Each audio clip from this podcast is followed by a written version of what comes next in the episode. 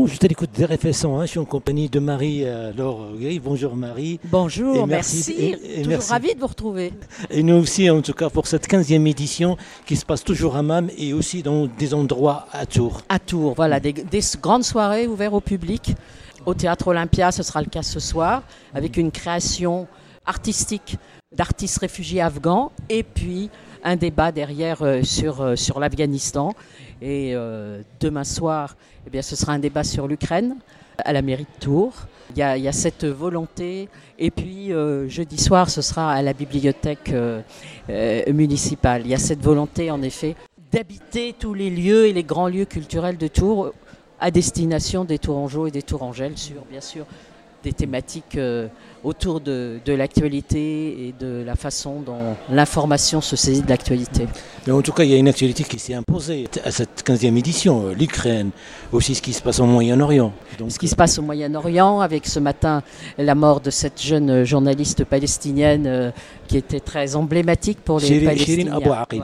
Pour les Palestiniens. Et puis bien sûr, on est en pleine période électorale, donc une des thématiques centrales, c'est journalisme et politique, ce qui amène euh, là euh, plusieurs euh, réflexions, plusieurs échanges, notamment cet après-midi autour de la couverture des élections présidentielles, sur la place des sondages. Donc c'est la thématique de cette année. Mais en effet, l'actualité se surajoute, l'actualité internationale se surajoute à cette mhm. actualité nationale. Et puis il y a, aussi euh, l'Afghan, c'est une tragédie. Parmi les victimes, en tout cas, c'est aussi celui qui, le facilitateur de cette information-là, le, journaliste qui est ciblé. Bien sûr, qui est ciblé. Il est ciblé, euh, euh, il est aussi parfois contraint, empêché de, de, travailler dans des conditions normales. Toute la difficulté sur des terrains de guerre de rendre compte de l'information avec euh, le respect euh, de la population, mais de montrer aussi les exactions. Autant d'interrogations il y a de la part du citoyen La curiosité, l'envie de savoir, en effet, quand on se trouve sur des lieux comme ça, mhm. comment on travaille et comment on peut rendre compte de la façon la plus honnête possible mhm. euh, de la situation sur place. Mais en tout cas, il y a aussi une thématique qui s'est imposée ces derniers temps, c'est l'éducation aux médias. Oui. C'est pour donner les outils. Euh, Alors ça, c'est quelque chose auquel on tient beaucoup depuis le début aux assises.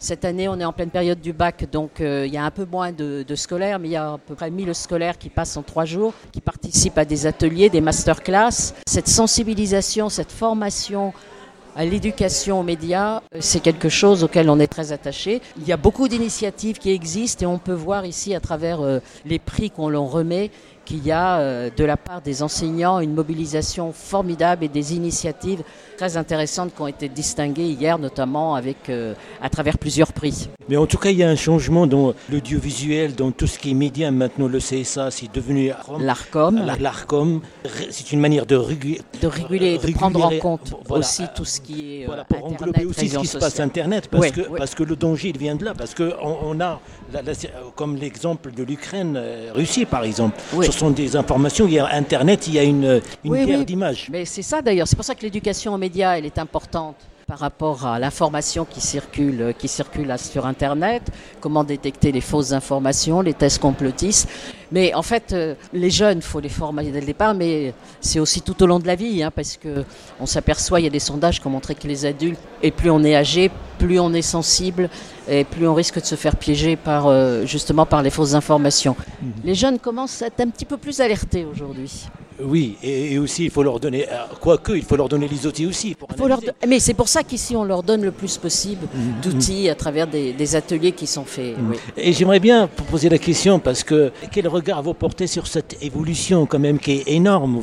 De l'information? De l'information, les, rédactions, comment ça se passe et aussi par rapport à Internet qui a bousculé. Cette évolution en effet, euh, avec cette multiplicité de canaux d'information qui ne sont pas toujours fiables, complique beaucoup la tâche du journaliste parce qu'on est sur euh, le pied de garde en permanence, il faut tout vérifier, parfois c'est très long. Euh, Julien Pain, qui est un spécialiste justement de tout ce qui permet de détecter les fausses informations, expliquait hier que parfois on pouvait travailler pendant trois jours sur des images pour vérifier si elles sont exactes ou pas et s'il y a un piège.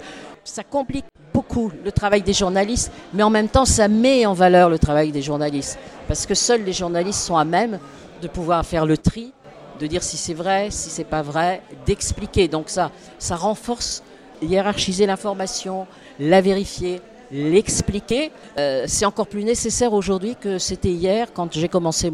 Est-ce qu'on peut dire toujours que le journaliste ou le journalisme, c'est le quatrième pouvoir à notre époque Parce qu'il y a beaucoup de complications, beaucoup de contraintes? Je sais pas si. Sais, alors là-dessus, je sais pas. Je sais pas si c'est le quatrième pouvoir.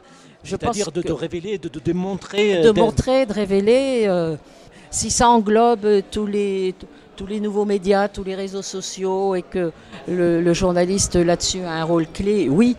Mais euh, c'est vrai qu'aujourd'hui, euh, et je ne sais pas ce que ce sera demain, parce que qu'est-ce qu'on trouvera d'autre? Mais en effet, je dirais, mhm. euh, tout ce qui circule sur Internet, mhm.